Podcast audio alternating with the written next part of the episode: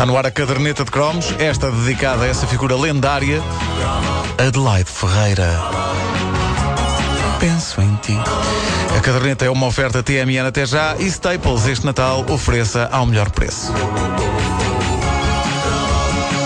Já falámos noutro contexto da grande Adelaide Ferreira. Nós falámos dela quando falámos do Festival da Canção. Mas Adelaide é uma artista que merece um cromo só dela, ou não fosse um dos ícones dessa santíssima trindade de deusas do rock nacional, que incluía Lena D'Água e Midus, a imortal baixista e vocalista dos Rock e Vários.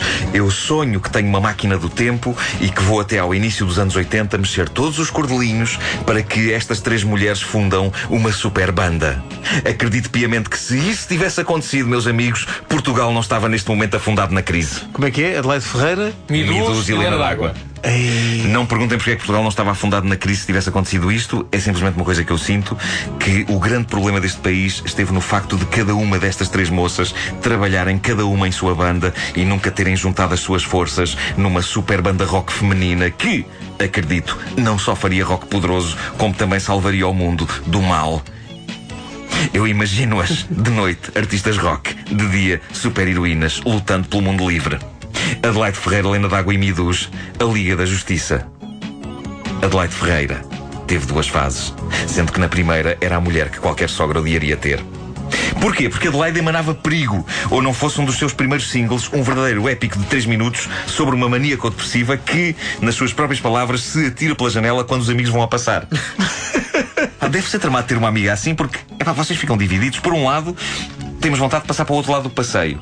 Quando, quando passamos ao pé da casa dela. Por outro, se mudamos de passeio, quando ela se atirar, há sérias possibilidades dela se espetar contra as pedras da calçada com toda a força. Quando sentimos uma espécie de um dever, pá, pronto, eu já sei que ela me vai cair em cima, mas deixa-me passar deste lado.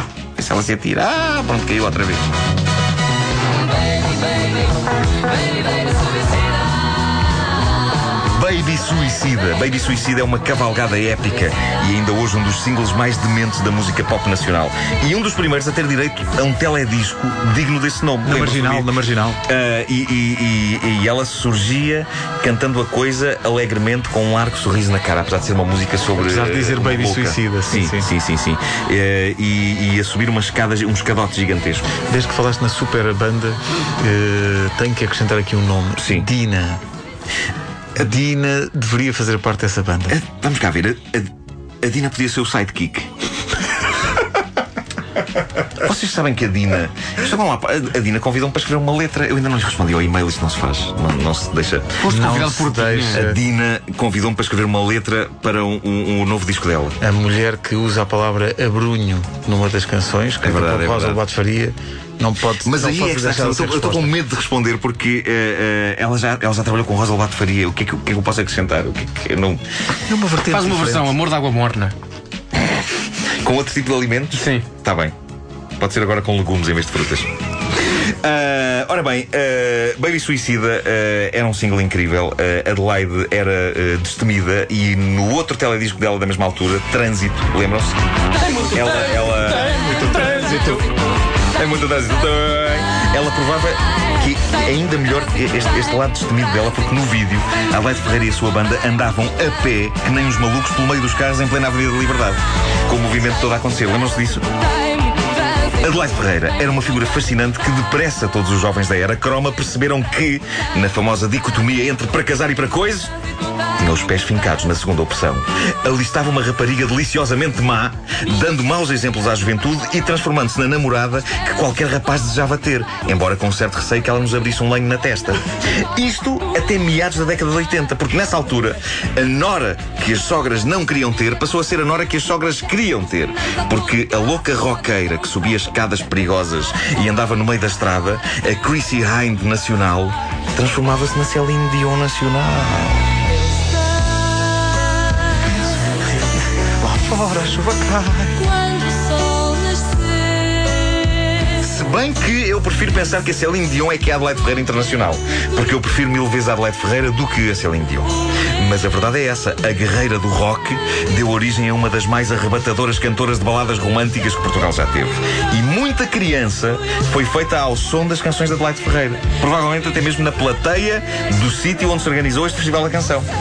A questão é que toda a gente estava tão fascinada pela voz da Adelaide e também pelo penteado, já O referido no cromo, penteado era qualquer que coisa. ninguém deu por nada. Havia pessoas a fazer o ato físico do amor eh, na plateia do Festival da Canção.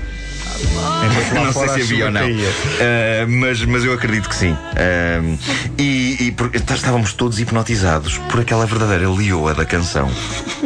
Lembram-se da Juba, ela tinha um Sim, cabelo sim, incrível. Foi também nos anos 80 que começámos a ver esta poderosa sex symbol nacional na televisão como atriz. Apesar de, na verdade, ela ter começado por aí, como atriz no teatro aberto. Mas para nós, cromos da década croma, eu diria que foi um dos momentos mais esmagadores do nosso contacto com Adelaide Ferreira, quando ela entrou num episódio clássico de Duarte e Companhia, em que fazia de. Lá está a cantora. E esse episódio era marcante porque era uma história de amor impossível. O Tó, que era o braço direito do Duarte, como vocês se lembram, o Tó, que era interpretado pelo grande e falecido ator António Assunção, apaixonava-se por uma glamourosa cantora, que era Adelaide Ferreira. E pelo menos eu revia-me naquele drama, precisamente porque o Duarte e companhia me apanha numa fase gorda da minha adolescência, fase essa em que tememos que nunca o destino nos juntará com uma moça gira.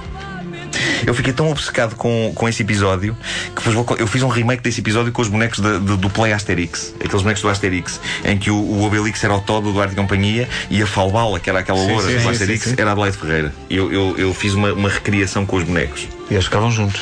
Ficavam juntos ali. E até havia uma cena de, de, de maluquice em cima da mesa do banquete do Asterix, no meio dos javalis ver? e dos copos. e os Menos o druida, que não era chamado. O druida não. O Druida não, não podia ver aquilo, caía logo para o lado, não é? Claro, claro, o druida estava posto de costas, já porque o coração dele era fraco. Ah, ora bem, eu não vejo esse episódio do Duarte e Companhia há anos, mas pelo que me lembro, o episódio era algo pessimista a esse nível, porque o Tó acabava por não conseguir consumar a sua paixão pela Adelaide Ferreira e sofria horrores. Eram momentos quase dramáticos numa série que ficou conhecida por doses generosas de comédia desvairada que tinha dentro. E entretanto, Adelaide prosseguia a sua carreira musical com baladas tão luxuosas como Caixas de Ferreiro Rocher, como dava tudo. Dava tudo, era incrível, porque a voz dela ia desde momentos graves e introspectivos É por amor. até outros em que subia mais ou menos à altura da Estação Espacial Internacional.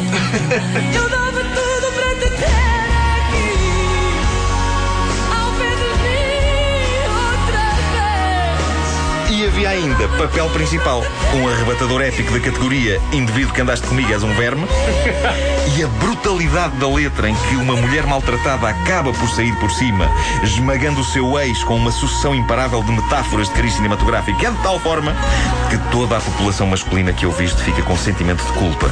E não foi nada connosco.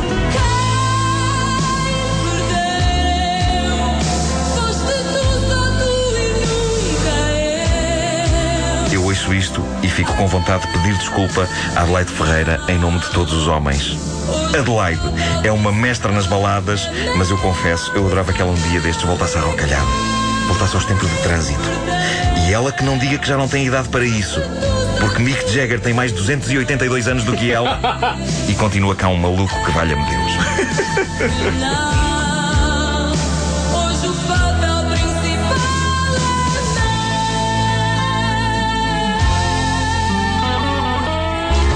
papel principal da caderneta de cromos é do Nuno Marco, com a TMN até já e Staples este Natal ofereça ao melhor preço.